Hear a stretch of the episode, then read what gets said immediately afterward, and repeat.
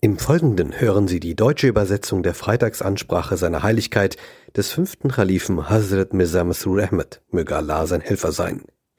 Im Original gehalten auf Urdu.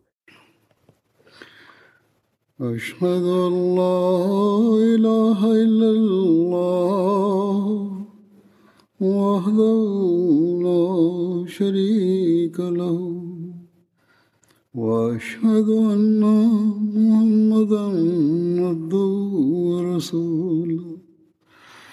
أما بعد فأعوذ بالله من الشيطان الرجيم. بسم الله الرحمن الرحيم. الحمد لله رب العالمين. الرحمن الرحيم. مالك يوم الدين. إياك نعبد وإياك نستعين. اهدنا الصراط المستقيم. صراط الذين أنعمت عليهم. غير المغضوب عليهم ولا الضالين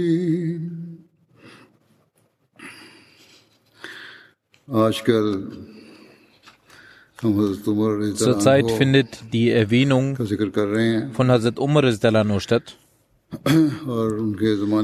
Ferner wurde über die Kriege berichtet, die in seiner Ära stattgefunden haben. Daher werde ich heute diese Erwähnung fortsetzen. Es gibt eine Schlacht, die Schlacht von Buweb bekannt ist. Diese Schlacht fand im 13. Jahr nach der Hijra oder gemäß anderer Historiker im 16. Jahr nach der Hijra statt.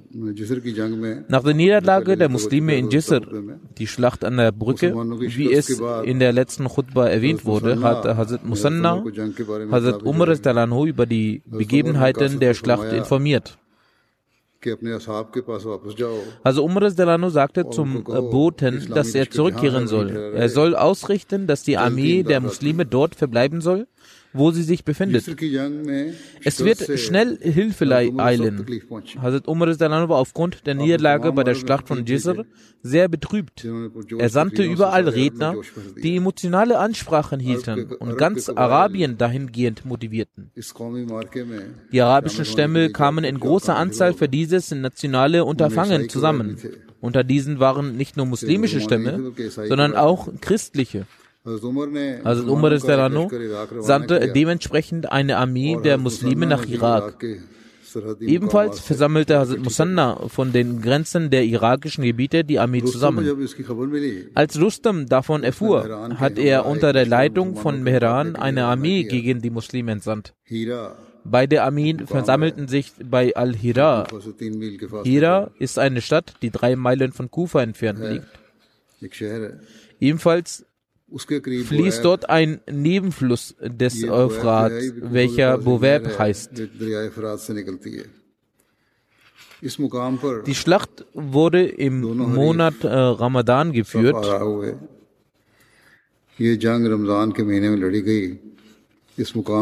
In der Nähe der, des Schlachtfeldes wurde die Stadt Kufa gegründet. Der iranische Feldherr fragte, ob sie oder die Muslime den Fluss überqueren sollen. Hazrat Musanna antwortete, überquert ihr den Fluss? In der letzten Schlacht äh, hatten die Muslime den Fluss überquert. Diesmal wurde die Strategie gewählt, den Iranern zu sagen, dass sie den Fluss überqueren sollen. Hazrat Musanna organisierte seine Armee und richtete die Reihen für die verschiedenen Abschnitte des Heeres wurden erfahrene Feldherren bestimmt, er ritt auf dem bekannten Pferd mit dem Namen Shamus und inspirierte die Reihen des Heeres. Er hielt bei den Flaggen jedes Abschnitts an und gab Anweisungen bezüglich der Schlacht. Mit motivierenden Worten, die den Mut der Streitkräfte verstärkten, sagte er, ich bin davon überzeugt, dass wegen euch heute Arabien keinen Schandfleck erleiden wird. Ich schwöre bei Gott, dass ich ich auch heute für mich das gut finde, was für euch und jeden Menschen gut ist. Mit anderen Worten, er und die Streitkräfte sind gleich. Die Helfer des Islam sagten voller Elan, Labeik, wir sind da, als Antwort an ihren geliebten Vorgesetzten. Konnte es überhaupt eine andere Antwort geben? Ihr Vorgesetzter hat durch seine Worte und Taten die Streitkräfte stets gerecht behandelt. Er war bei Schmerz und Freude an ihrer Seite. Niemand war in der Lage, überhaupt einen Finger gegen ihn zu erheben. Also Musanna gab die, der Streitkraft die Anweisung, dass er dreimal das Takbir ausrufen wird und dabei soll die Streitkraft sich vorbereiten und bewaffnen. Nachdem sie das vierte Mal das Takbir hören, sollen sie sofort mit dem Angriff beginnen. Als Hazrat äh, Musanna das erste Mal das Takbir ausrief, begannen die Iraner mit dem Angriff. Daher passten sich die Muslime der Situation an, handelten schnell und einige Personen aus dem Stamm Ijal kamen aus den Reihen hervor und begannen mit der Verteidigung. Somit ergaben sich Lücken in den Reihen. Hazrat Musanna gab einen Boten eine Mitteilung an diese Personen. Diese Mitteilung lautete, der Amir der Armee gibt euch das Salam. Er sagt ebenfalls, dass heute die Muslime nicht entwürdigt werden sollen. Hiernach haben sich die Personen aus dem Stamm wieder eingeordnet. Nach einer harten Schlacht entstand eine Unruhe bei den Iranern. Die Zahl der Toten auf der Seite der Iraner wird bei 100.000 geschätzt. Der Feldherr der Iraner war bei dieser Schlacht im Mehran, kam bei diesem Krieg ums Leben. Diese Schlacht wird auch als Yawm al-Ashar bezeichnet. Denn bei dieser Schlacht gab es 100 solcher Leute, die jeweils 10 Menschen getötet haben. Die iranische Armee erlitt eine Niederlage und flüchtete in Richtung der Brücke, damit durch das Überqueren des Flusses sie auf ihrer sicheren Seite gelangen können. Indes hat Hazrat Musanna mit einem sehr äh, seiner Streitkräfte sie verfolgt und hat sie, bevor sie die Brücke überqueren konnten, umzingelt. Durch das Zerstören der Brücke und den Angriff auf die Iraner wurden sehr viele Soldaten getötet. Später hat Hazrat Musanna seine Trauer bekundet und bereut warum er jene verfolgt hat, die bereits verloren hatten. Er war später der Ansicht, dass er dies hätte nicht tun dürfen. Er sagte, ich habe einen großen Fehler begangen. Es gibt nicht es gibt sich nicht für mich, mit solchen Menschen zu kämpfen, die keine Kraft für den Kampf hatten.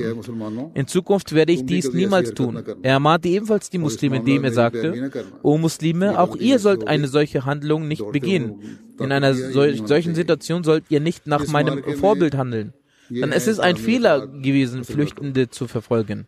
Dies sind in erster Linie die Prinzipien des Islam. Bei dieser Schlacht sind auch große Generäle der muslimischen Armee, beispielsweise Khalid bin Hilal und Mas'ud bin Harsa, den Märtyrertod gestorben. Hazrat Musanna leitet das Totengebet der Märtyrer und sagte, ich schwöre bei Gott, die Tatsache, dass diese Personen voller Mut und Tapferkeit an dieser Schlacht teilgenommen haben, senkt meinen Schmerz und meine Trauer.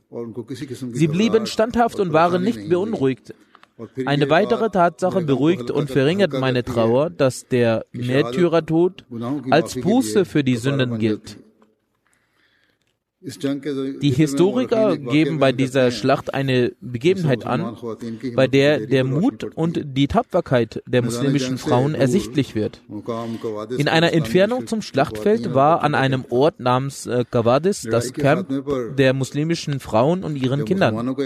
Als nach dem Ende der Schlacht ein Abschnitt der Armee der Muslime, die auf Pferden ritten, zum Camp äh, gelangte, gab es ein Missverständnis bei den muslimischen Frauen. Sie dachten, dass dies eine feindliche Einheit ist, die sie zu attackieren beabsichtigt. Sie brachten schnell die Kinder in Sicherheit und bewaffneten sich selbst mit Steinen und verschiedenen anderen Dingen, um sich zu verteidigen. Als die Einheit der Armee näher rückte, erkannten sie, dass dies die Muslime sind.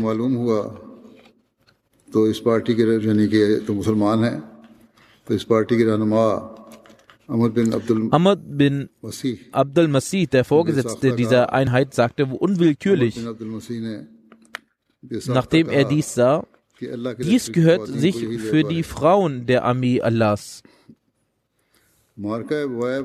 Die Schlacht von Buwab endete, jedoch hatte diese Schlacht große Auswirkungen. Bei den Kriegen in Iran gab es bisher noch nicht solch eine hohe Anzahl von Toten. Eine Auswirkung dieser Schlacht war, dass die Muslime, die in der Umgebung Iraks lebten, nun an Standfestigkeit gewannen.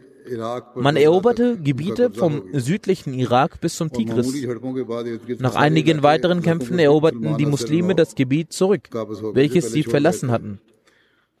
Die Iraner haben es besser, auf die andere Seite des Flusses Tigris zu gehen und dort zu bleiben. Nach dieser Schlacht haben sich die Muslime in den verschiedenen Ortschaften Iraks verstreut. Als nächstes fand die Schlacht von Gazia statt, die am 14. Jahr nach der Hijra stattgefunden hat.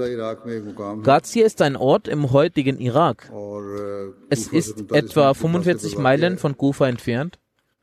Im 14. Hijra nach der, im 14. Jahr nach der Hijra kam es in der Ära von Hazrat Umar zu einer Entscheidungsschlacht zwischen den Muslimen und den Sassaniden.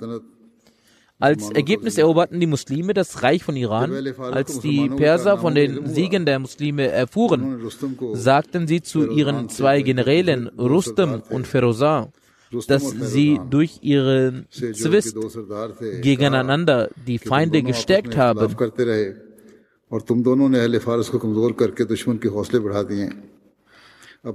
Nun ist die Situation so weit vorangeschritten, dass wenn wir so verbleiben, Iran zerstört werden wird, denn Bagdad, Sabat, ein Ort in der Nähe von Madain, und Tikrit, eine berühmte Stadt zwischen Bagdad und Mosul, 30 Farsal, also 90 Meilen von Bagdad entfernt, von all dem ist nur die Stadt Madain übrig. Wenn ihr beiden euch nun nicht einigt, dann werden wir zuerst euch beide vernichten und anschließend werden wir selbst vernichtet werden, indem wir selbst den Krieg führen. Rustum und Ferozar setzten daraufhin Buran ab und übergaben die Herrschaft Yazdegjet welcher zu der Zeit erst 21 Jahre alt war. Alle Burgen und Militärposten wurden gefestigt. Als Hazrat Musanna Hazrat Umar über die Aktivitäten der Perser berichtete, sagte Hazrat Umar, bei Gott, ich werde die Könige der Ungläubigen durch die Wohlhabenden und Könige Arabien bekämpfen lassen. So wurden alle Herrscher, Weisen, ehrenhaften Personen, Schriftsteller und Dichter für den Kampf losgeschickt. Also Musanna wurde angewiesen, dass er das Herrschaftsgebiet der Ungläubigen verlassen soll und zu den Grenzgebieten kommt, die zwischen den Muslimen und ihnen liegen. Weiter wurde er angewiesen, die die Menschen der Stämme Rabia und Musar hierin zu beteiligen. Also Umar sandte in alle vier Himmelsrichtungen seine Boten und ließ den Herrschern und Stammesführern die Nachricht übermitteln, dass sie sich in Mekka versammeln sollen, da die Pilgerfahrt bevorstand. Machte sich Hazrat Umar auf, um die Pilgerfahrt zu vollziehen. Während der Pilgerfahrt versammelten sich die arabischen Stämme von überall zusammen. Als Hazrat Umar von der Pilgerfahrt zurückkehrte, stand in Medina ein großes Heer bereit. Also Umar Anhu übernahm die Führung des Heeres selbst. Er bestimmte Hazrat Ali zum Amir von Medina und zog mit dem Heer los. Das Heer schlug sein Lager in Sarar, eine Quelle drei Meilen von Medina entfernt, auf. Bis jetzt war noch nicht vollständig entschieden, ob Hazrat Umar als Krieger mit in den Krieg zieht.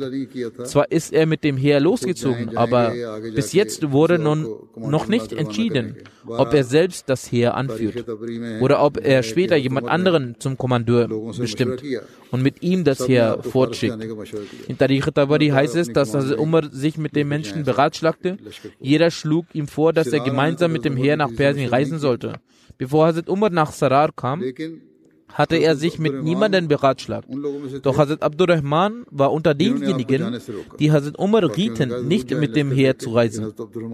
Hazrat Abdurrahman sagte, bis heute habe ich niemals meine Eltern jemanden gewidmet außer dem heiligen Propheten sallallahu alaihi wasallam. Noch werde ich es jemals in Zukunft tun. Doch heute sage ich, meine Eltern seien ihnen gewidmet. Überlassen Sie mir die finale Entscheidung dieser Angelegenheit. Anschließend riet er Hazrat Umar dass dieser in dem Ort Sarar bleiben soll und das Heer von hier losschicken soll. Weiter sagte er zu Hazrat Umar, Sie haben bereits gesehen, dass Allah in Bezug auf ihre Heere stets in ihrem Sinne entschieden hat. Sollte ihr Heer verlieren, wäre es nicht ihre Niederlage gleichzusetzen. Sollten sie jedoch zu Beginn bereits gemartet werden oder besiegt werden, dann fürchte ich, dass die Muslime nie wieder das Takbir werden ausrufen können, noch werden sie die Einheit Gottes bezeugen können.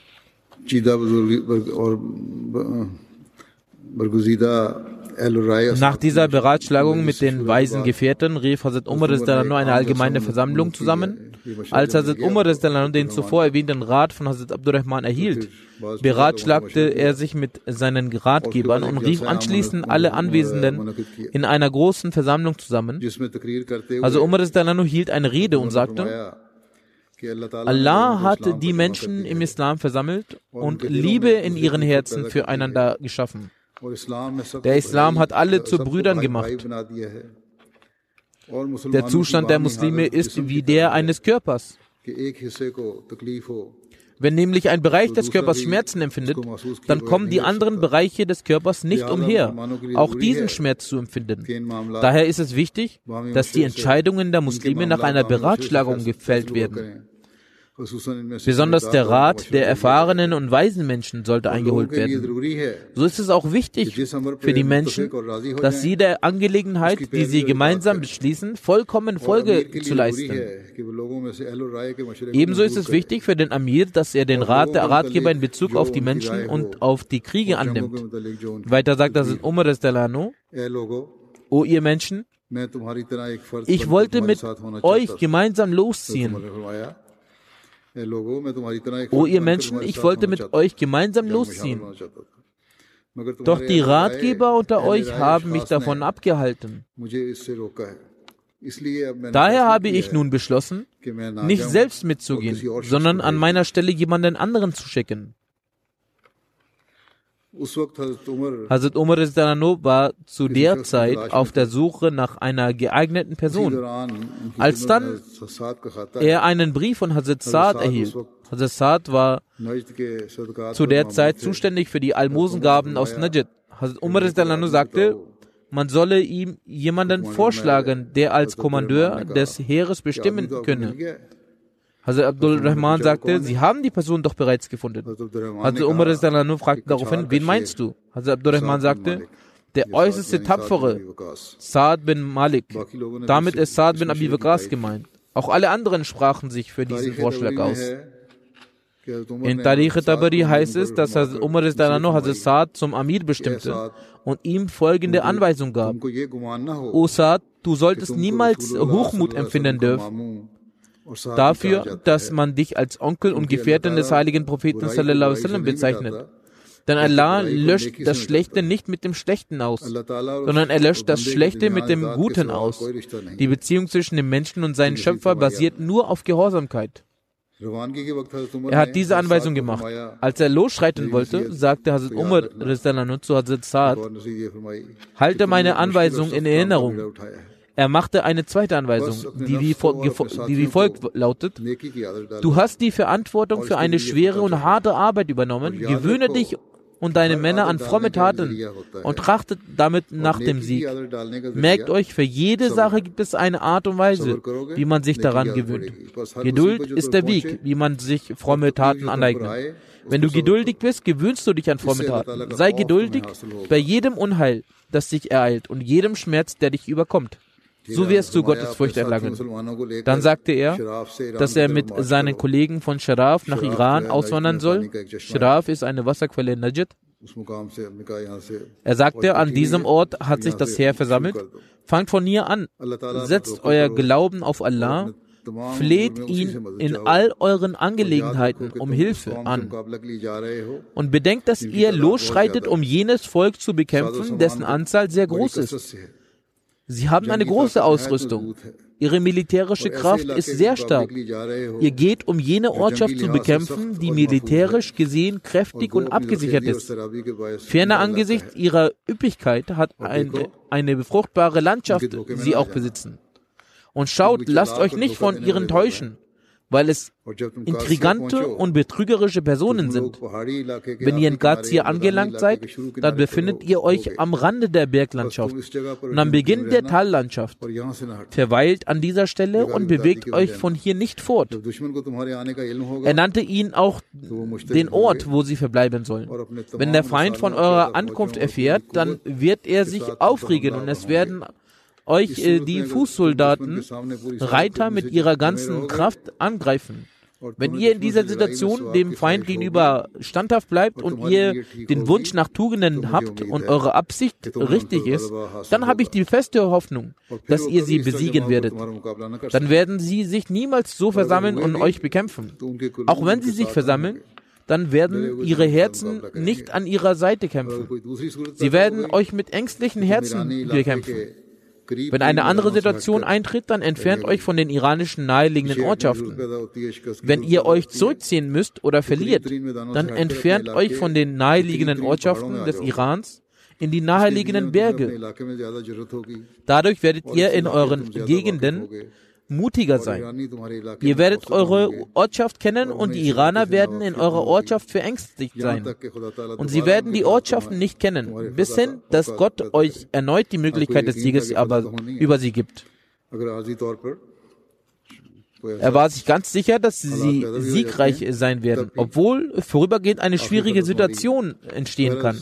Auch dann werden sie letztendlich siegreich sein. Kurzum, das ganze Heer agierte gemäß den Anweisungen von Hazrat Umar Anhu, gemäß den ausführlichen Anweisungen von Hazrat Umar Anhu aus Medina.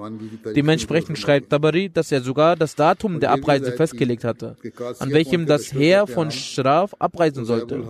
Er wies auch an, dass das Heer wenn es in Gazia gelangt, zwischen den Ortschaften Usaybul Hanajat und Usaybul Qawadis Halt machen soll. Von hier soll aus das Heer nach Osten und Westen stationiert werden. Useb ist eine Wasserschlucht zwischen Gazien und Murcia, welche vier Meilen entfernt von Gazia liegt und 32 Meilen von Murcia entfernt. Man erkennt aus den Briefen von Hazrat Umar an Hazrat Saad, dass dort zwei Useb waren. Das entnimmt man auch aus der Geschichte. Hazrat Umar hat Hazrat Saad bin Abi Waqas mit 4000 Mann nach Iran geschickt. Später traten auch 2000 Soldaten aus Jemen bzw. Najd ein. Auf dem Weg kamen 3000 Leute von Banu Asad und 1700 Soldaten aus Jemen von Ashash bin Qais Gandhi. Die Anzahl des islamischen Heeres wuchs über 30.000 an. Davor war dort auch schon ein Heer versammelt. Die Wichtigkeit dieses Heeres kann man dadurch erschließen, dass darin 99 solcher Gefährten waren, die mit dem heiligen Propheten sallam, an der Schlacht von Badr teilgenommen haben. Tabari beziffert ihre Zahl auf über 70. Mehr als 310 waren jene, die seit den Anfängen des Islam bis zum Beto Rizwan von der Gesellschaft des heiligen Propheten profitierten. 300 Gefährten waren solche, die bei der Eroberung von Mekka beteiligt waren. 700 waren solche, die zwar selbst keine Gefährten waren, aber die Ehre hatten, die Kinder der Gefährten zu sein. Hazrat Saad bin Abi Waqas machte Halt, als er bei Shraf angekommen ist. Hazrat Musanna wartete mit 8000 Mann an einer Ortschaft von Sugar. Das ist eine Wasserschlucht in der Nähe von Gufa. Dort wartete er auf die muslimische Hilfstruppe. In der Zwischenzeit verstarb er. Er nannte Bashir bin Khassasiyah zu seinem Nachfolger. Musanna ist dort verstorben. In Shraf angekommen erzählte Saad, Hazrat Umar die Einzelheiten über den Halt des Heeres. Daraufhin legte Hazrat Umar selbst die Reihenfolge des Heeres fest und schrieb in seinem Brief, dass das gesamte Heer in Zehner-Bataillons aufgeteilt werden soll. Über sie soll ein Aufseher ernannt werden und ein Offizier. Dann soll ihre Anzahl kalkuliert werden. Sie sollen nach Gazir geschickt werden. Unter seiner Aufsicht soll das Bataillon von Murida bin Shoba gehalten werden. Hazrat Umar hat diese Anweisung Hazrat Saad gemacht, dass er das Bataillon von Murida bin Shoba unter seiner Aufsicht halten soll. Er soll ihm hiernach die Einzelheiten über die Vorfälle zuschicken und ihn über die täglichen Entwicklungen nachrichtigen. Hazrat Saad hat gemäß diesen Anweisungen das Heer eingeteilt und schrieb detaillierte Informationen über die Zustände. Dass ein Aufseher über zehn Männer wachen soll, war auch ein Teil dieses Systems, das auch in der Ära des heiligen Propheten angewandt wurde. In einem weiteren Brief schrieb Hazrat Umar an Hazrat Saad folgendes: Ermahne stets dein Herz und motiviere und ermahne das Heer. Seid geduldig, denn Gott belohnt seine Menschen gemäß ihren Absichten. Die Verantwortung, die euch auferlegt wurde und die Aufgabe, die ihr bewältigen möchtet, solltet ihr mit aller Vorsicht und Bedacht ausführen. Bittet Gott um Schutz und rezitiert so viel wie möglich. La hawla wa la quwwata illa billah. Schreibt mir, welchen Weg eure Truppe schon zurückgelegt hat und wer zum Feldherrn der feindlichen Truppen ernannt wurde. Ich wollte euch einige Anweisungen geben, konnte dies indessen nicht, weil ich nicht alle Informationen über euch und den Feind besitze. Schickt mir alle Informationen, dann werde ich euch weitere Anweisungen geben. Schreibt mir ausführlich, welche Orte das islamische Heer bereits erreicht hat und wie der Zustand des Ortes ist, wo ihr euch befindet und wo sich das iranische Heer befindet. Schreibt mir dermaßen ausführlich, dass ich es mir bildlich vorstellen kann. Schreibt mir jedes Detail und berichtet mir ausführlich euren Zustand. Fürchtet Gott und habt in ihm Vertrauen in all euren Angelegenheiten. Fürchtet die Tatsache, dass Gott ein anderes Volk statt euch hervorbringen könnte, um diese Aufgabe zu vollführen. Wenn ihr dieser Verantwortung nicht gerecht werdet, wird euch Gott beseitigen und ein anderes Volk hervorbringen. Die Aufgabe wird auf jeden Fall vollendet werden.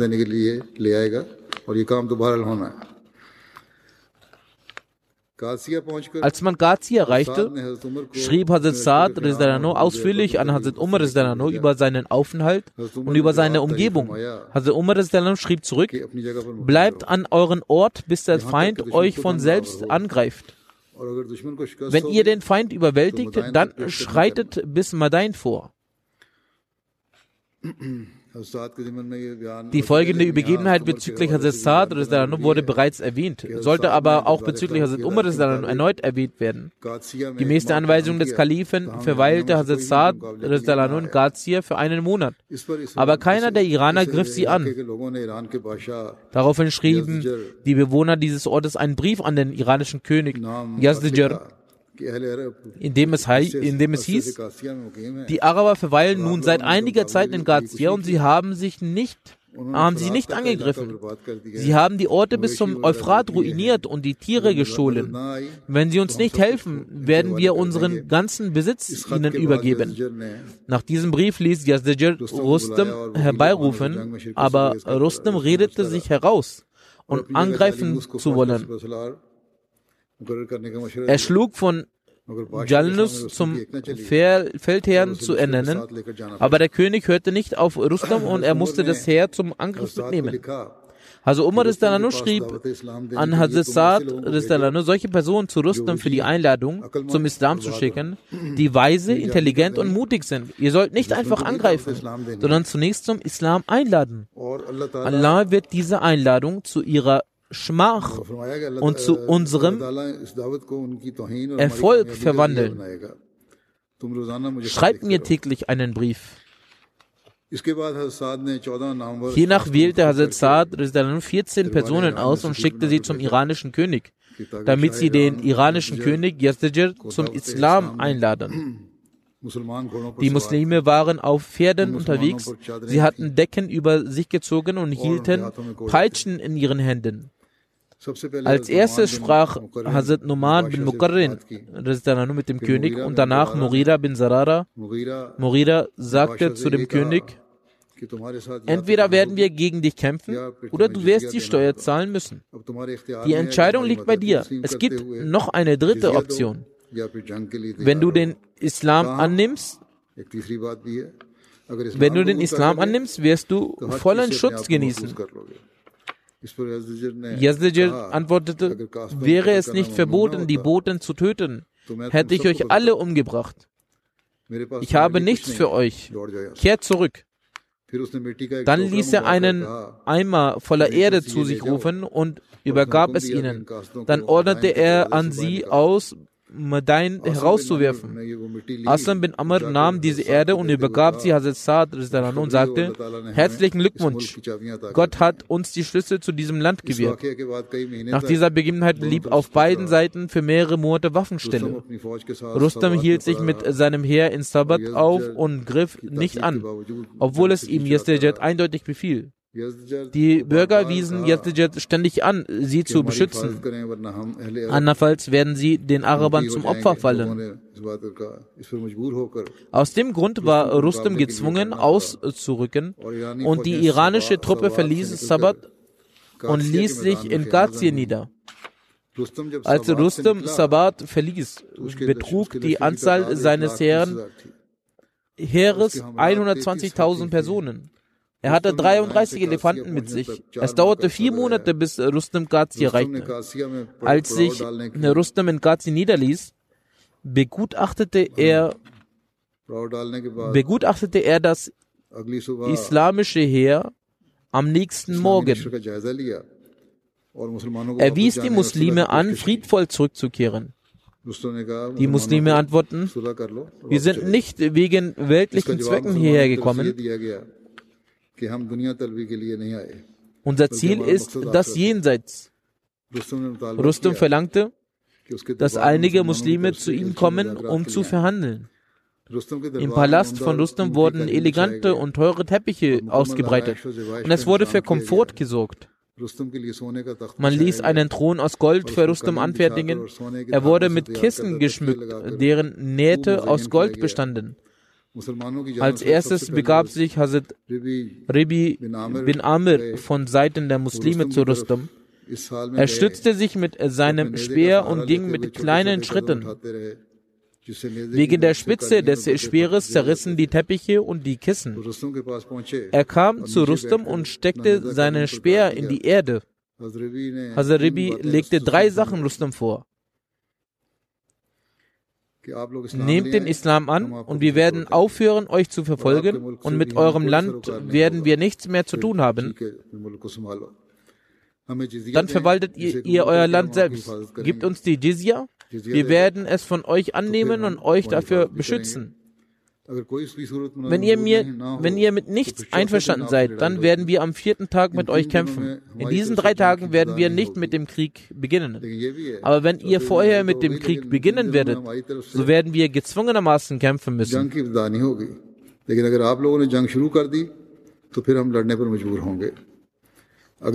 Am nächsten Tag hat Hazrat Saad Huzaifa bin Mesem entsendet auch er hat die drei Sachen von Hazrat Ribi wiederholt. Am dritten Tag ging Hazrat Murida bin Shoba.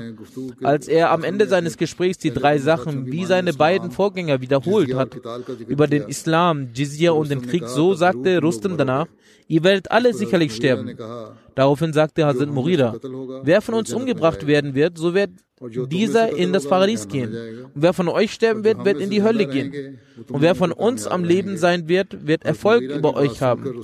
Als Rustum die Worte von Hazrat Murida gehört hat, legte er einen Schwur ab und sagte, bei der Sonne, der morgige Tag wird nicht angebrochen sein, da werden alle von uns euch mit dem Schwert besiegt haben. Nach Hazrat Murida hat Hazrat Saad noch einige kluge Leute zu Rustum gesendet, welche am Abend zurückkamen. Also Saad hat hatte den Muslimen den Befehl gegeben, sich in den Graben zu begeben. Und er sagte zu den Iranern, den Fluss zu überqueren ist eure Aufgabe. Die Muslime hatten die Brücke besetzt. So mussten die Iraner die ganze Nacht über den Euphrat eine Brücke bauen. Rustum sagte, als er die Brücke überquerte, morgen werden wir die Muslime zermalmen. Eine Person erwiderte, wenn Allah es will, dann. Vielleicht glaubt er auch an Allah, einer seiner Freunde sagte es. Daraufhin sagte Rustum, auch wenn Allah es nicht will, wir suchen Zuflucht bei Allah, selbst dann werden wir auch sie zermalmen. Die Muslime hatten sich äh, aufgereiht. Also Saad wurde währenddessen krank und er bekam Geschwüre. Und er konnte wegen der Krankheit sich auch nicht hinsetzen. Er blieb daher stets auf der Brust liegen. Er hatte immer ein Kissen unter seiner Brust. So lag er auf dem Dach von der Festung und sah der Armee von weitem zu. Hazrat Saad hatte als, ein, als seinen Vertreter Khalid bin Fatah ernannt. Hazrat Saad hatte eine Ansprache an die Muslime gehalten und er ermahnte zum Dschihad. Er erinnerte auch an das Versprechen vom Sieg von Allah. Der Fluss Atik entspringt auch dem Euphrat. Die Armee der Muslime war zwischen Quds und dem Graben. Quds ist ein Ort in der Nähe von Gazia, welcher eine Meile vom Euphrat entfernt war. Das iranische Heer war in 30.000 Fesseln gelegt. Sie hatten sich gegenseitig Fesseln angelegt, damit keiner flüchtet. Also Saab gab den Muslimen den Befehl, die Surah Al-Anfal zu lesen. Als es rezitiert wurde, so verspürten die Muslime einen Frieden. Nach dem Verrichten des Surgebets begann der Krieg zwischen Muslimen und den Iranern. Sie haben den Muslimen viel Schaden zugefügt. Hazrat Tasim rief die besonders guten Bogenschützen der Banu Tamim zu sich und sagte ihnen, greift mit euren Pfeilen die Elefantenreiter an. Und zu den tapferen Kriegern sagte er, dass sie die Gurte der Reitersitze von den Elefanten von hinten, von hinten durchschneiden. So blieben so blieb kein Elefant über, worüber der Reiter und der Proviant übrig geblieben ist. Bis nach dem Sonnenuntergang hielt der Krieg an. Am ersten Tag starben 500 Männer von Stamme Banu Asad. Dieser Tag wird Yawm Armas genannt. Als am zweiten Tag der Morgen anbrach, begrub Hazrat Saad alle Märtyrer. Die Verwundeten wurden den Frauen übergeben, damit äh, äh, diese nach ihnen schauen. So haben die Muslime auch von Syrien Unterstützung bekommen. Hazrat Hashir bin Utbah bin Abi Waqas war der Führer dieses unterstützenden Heers. Im vorderen Teil war Hazrat Kaka bin Amr der Führer. Kaka ist schnell gereist. Er kam am Morgen bei dem Heer an Kaka wandte diese Strategie an, dass er das erste Heer in jeweils zehn Kriegern aufteilte, welche alle mit einem Abstand voneinander ihr Lager aufgeschlagen hatten. Und nacheinander kamen diese dazu und es erschallte immer der Ruf, Allah ist der Größte. Es fühlte sich so an, dass das muslimische Heer ständig weitere Hilfe erhalten hat. Selbst Hazrat Kaka ging in den vorderen Teil. Er ging nach vorne und grüßte alle Muslime. Er gab die Frohbotschaft von der Ankunft der neuen Muslime. Und er sagte ihnen, macht das, was ich mache. Dies sagten sie und gingen voran und forderte die Gegner heraus. Bahman Jazvir trat nach vorn und beide kämpften. Gaka war erfolgreich und tötete ihn. Die Muslime waren äh, wegen dem Tod von Bahman Jazir und der Unterstützung durch die Muslime sehr glücklich. Über Hazrat Kaka gibt es einen Ausspruch von Hazrat Abu Bakr. Er sagte, jenes Heer ist unschlagbar, wo einer wie er vorhanden ist.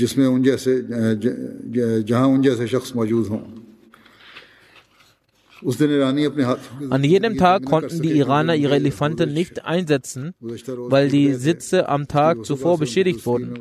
So waren sie in der Reparatur dieser seit dem Morgen beschäftigt. Und die Muslime nahmen die Taktik an, ein, dass sie ihren Kamelen mit großen Decken bekleidet haben weshalb die Kamele unerkennbar waren. Sie hatten Kleider darüber gelegt, so waren die Hälse und Körper dieser verschwunden. Und es sah so aus, als wären es Elefanten. Wo auch immer diese Kamele hingegangen sind, sind die Pferde der Iraner zurückgewichen, wie am Tag zuvor die Kamele der Muslime zurückgeschreckt sind. Vom Morgen bis Abend bekriegten sich beide Heere. Als der Tag über die Hälfte hin vergangen war, begann der allgemeine Krieg welcher bis zum An Abend anhielt. Der zweite Tag wird Yawm Arwas genannt. Dieser Tag gilt den Muslimen. An diesem Tag hatten die Muslime Erfolg. Es brach der Morgen des dritten Tages an, so waren beide Heere in ihren Gräben. An diesem Tag gab es einen blutigen Krieg. Die Zahl der Märtyrer der Muslime betrug 2000. Es starben 10.000 Soldaten der Iraner. Die Muslime beerdigten ihre Verstorbenen und behandelten die Verwundeten. Die Leichen der Iraner indes blieben auf dem Feld liegen. In jeder Nacht richteten die Iraner die Sättel ihrer Elefanten hin. Es waren Fußsoldaten zum Schutz der Elefanten dabei. Jedoch konnten die Elefanten heute nicht so viel Zerstörung anrichten, wie sie es am ersten Tag taten.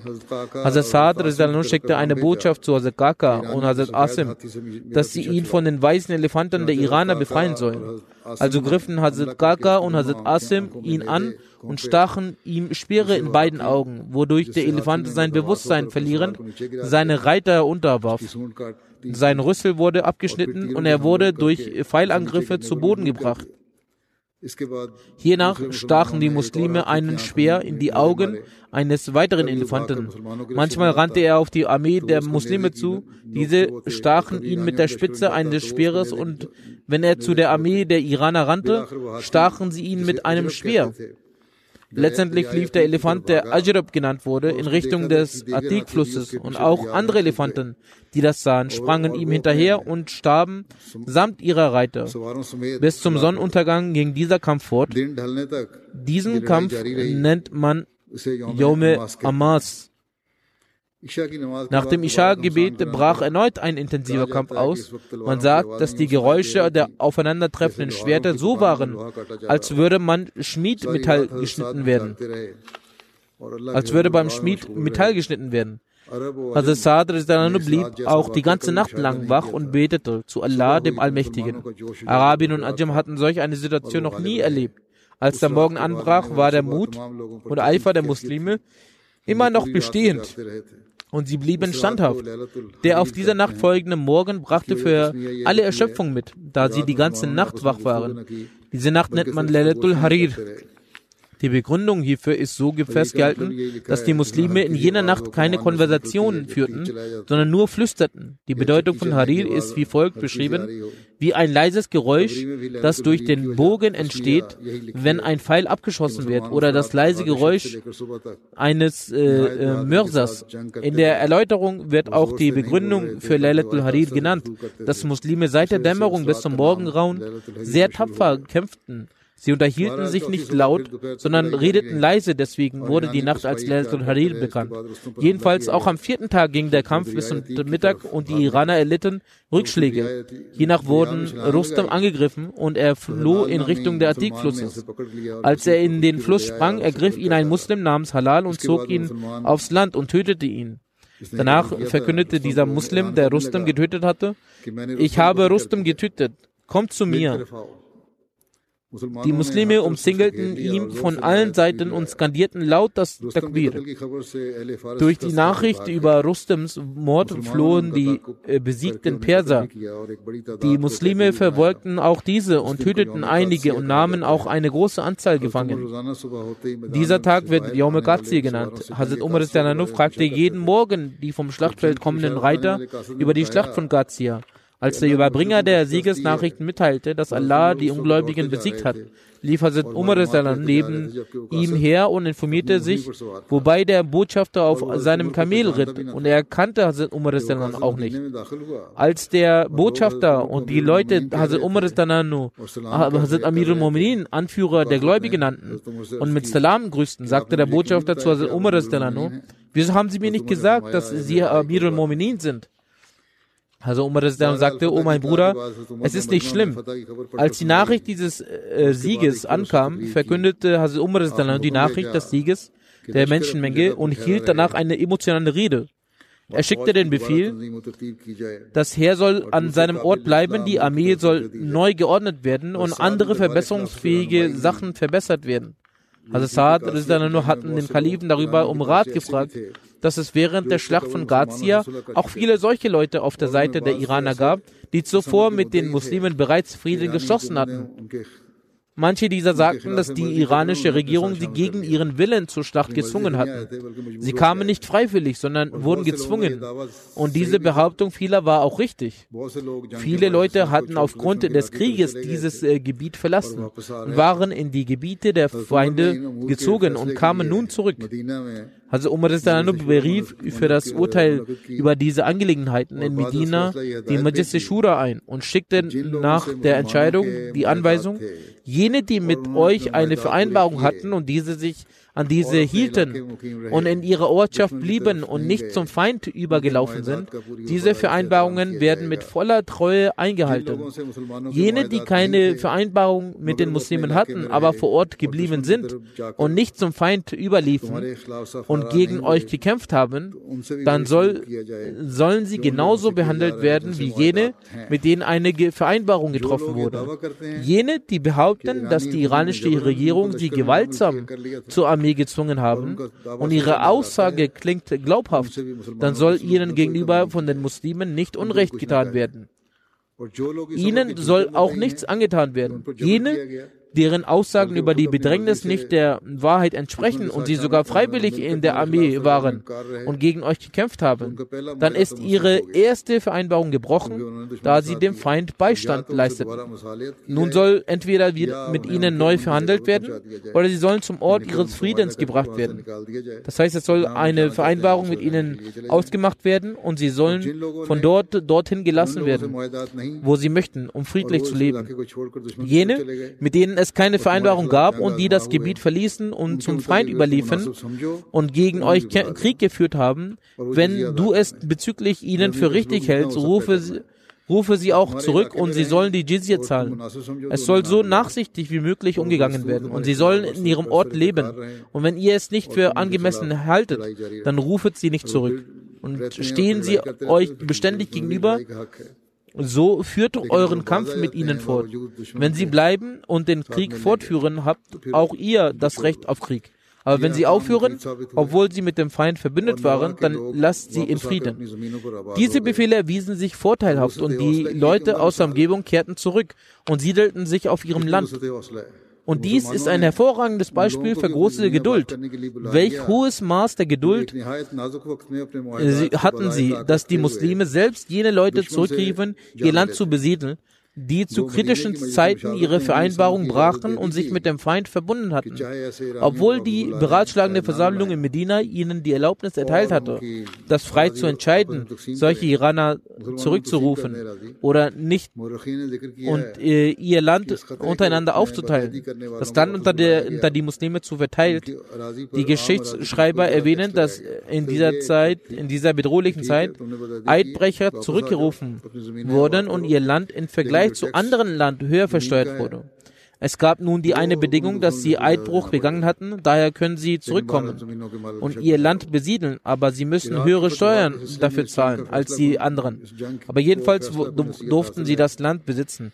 Im Rahmen der Siege des Irak ist die, ausschlag die ausschlagende Lektion, dass die muslimischen Kämpfer sich auch unter extrem feindlichen Umständen sehr standhaft schlugen. Die Geschichtsschreiber erwähnen auch, dass als vom Hof des Khalifats die Grundleistungen der Leute bestimmte, die Teilnahme an dem Ghazi-Krieg als auszeichnenden Faktor äh, betrachtet wurde. Also Umar Dananu gab den Teilnehmenden des Ghazia höhere Vergütungen. Also Muslim Maud sagte etwas im Zusammenhang der Schlacht von, von Grazia, woraus ich einen Teil vorlese. Als in der Zeit von Hazrat Umar der Enkel von Khusro Parvez Yazdarjad gekrönt wurde und im Iran große Vorbereitungen eines Krieges gegen Muslime begonnen, sendete Hazrat Umar zur Verteidigung eine Streitkraft unter der Leitung von Hazrat Saad bin Abi Bakr also Saad bin Saad bestimmte als ein als Schlachtfeld Gazia und schickte Hazrat Umar eine Karte des Ortes. Also Umar nur gefiel es sehr, doch schrieb gleichzeitig, bevor ein Krieg mit dem iranischen König stattfindet, ist es eure Pflicht, eine Delegation zum iranischen König zu schicken und ihn zur Annahme des Islam einzuladen. Also sendeten sie nach dem Erhalt dieses Befehls eine Gesandtschaft zur Audienz mit Yazdijad. Als sie den Audienzsaal des Königs von Iran erreichte, sagte der König in seinem Übersetzer, fragt die Leute, warum sie gekommen sind und warum sie in unseren Ländern Zerstörung verursachen. Als er diese Frage stellte, erhob sich der Anführer der Gesandtschaft Hazrat Aman bin Mukarrin und sagte die Ankunft des heiligen Propheten nennend, er hat uns befohlen, dass wir den Islam verbreiten und allen Menschen der Welt die Einladung zum Beitritt in die wahre Religion geben. Gemäß diesem Befehl stehen wir, stehen wir uns ihnen hier zu Diensten und laden sie zum Beitritt in den Islam ein. Yazid wurde auf diese Antwort hin wütend.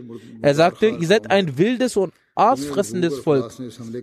Wenn Hunger und Armut euch zu diesem Angriff gezwungen haben, bin ich bereit, euch Nahrung zur Verfügung zu stellen, damit ihr euer Leben in Frieden verbringen könnt. Genauso werde ich euch Kleidung zum Tragen geben. Nehmt euch diese Sache und kehrt in euer Land zurück. Möchtet ihr etwa durch den Krieg mit uns eure, eure Leben verlieren? Als er fertig gesprochen hatte, erhob sich von der islamischen Gesandtschaft Hazrat Murira bin Zarara und sagte, alles, was Sie über uns gesagt haben, ist vollkommen richtig. Wir waren tatsächlich ein wildes und aasfressendes Volk. Wir aßen sogar Schlangen, Skorpione, Grashüpfer und Eidechsen. Aber Allah, der Allmächtige, segnete uns und schickte seinen Propheten für unsere Rechtleitung. Wir akzeptierten ihn und folgten seinem Wort, welches bewirkte, dass in uns eine Reform stattgefunden hat und wir nicht mehr die schlechten Eigenschaften besitzen, die Sie erwähnt haben. Nun sind wir nicht bereit, in irgendwelche Begierden zu befallen. Unser Krieg mit ihnen hat begonnen. Er wird nun im Schlachtfeld entschieden werden. Wenn sie einverstanden sind und die Einladung ablehnen und einen Krieg gegen uns wollen, dann ist das in Ordnung. Wir werden auch kämpfen. Die Gier nach weltlichem Geld und Gut kann uns nicht von unserem Vorhaben abhalten. Als Yazid dies hörte, wurde er sehr zornig und sagte einem Diener, er soll, solle einen Sack Erde holen. Als der Sack Erde ankam, rief er den Anführer der islamischen Gesandtschaft nach vorne und sagte, weil ihr mein Gebot abgelehnt habt, werdet ihr außer diesem Sack Erde nichts bekommen. Diese Gefährte trat mit größter Demut hervor. Er beugte seinen Kopf und trug den Sack Erde auf seinem Rücken. Dann sprang er auf und verließ rasch den Audienzsaal und sagte seinen Begleitern in lauter Stimme, Heute hat der König Irans uns mit seinen eigenen Händen die Erde seines Landes überlassen.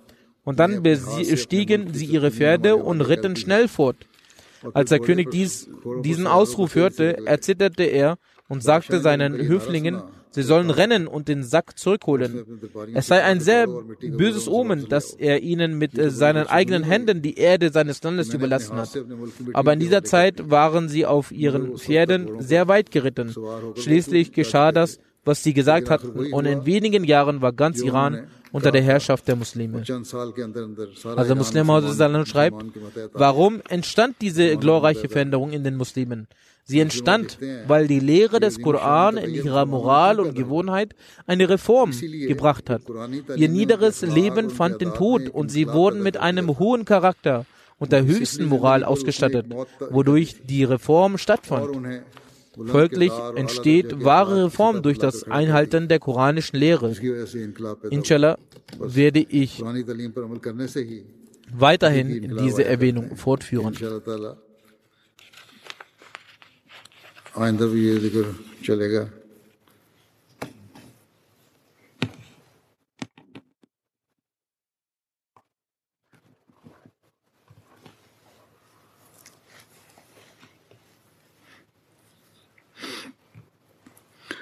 الحمد لله الحمد لله نحمده ونستعينه ونستغفره. ونؤمن به ونتوكل عليه. ونعوذ بالله من شرور أنفسنا ومن سيئات أعمالنا. من يهده الله فلا مضل له ومن يضلل فلا هادي له. ونشهد أن لا إله إلا الله. ونشهد أن محمدا عبده ورسوله. عباد الله رحمكم الله. إن الله يأمر بالعدل والإحسان وإيتاء ذي القربى. وينهى عن الفحشاء والمنكر والبغي يعظكم لعلكم تذكرون. اذكروا الله يذكركم وادعوه يستجب لكم ولذكر الله أكبر.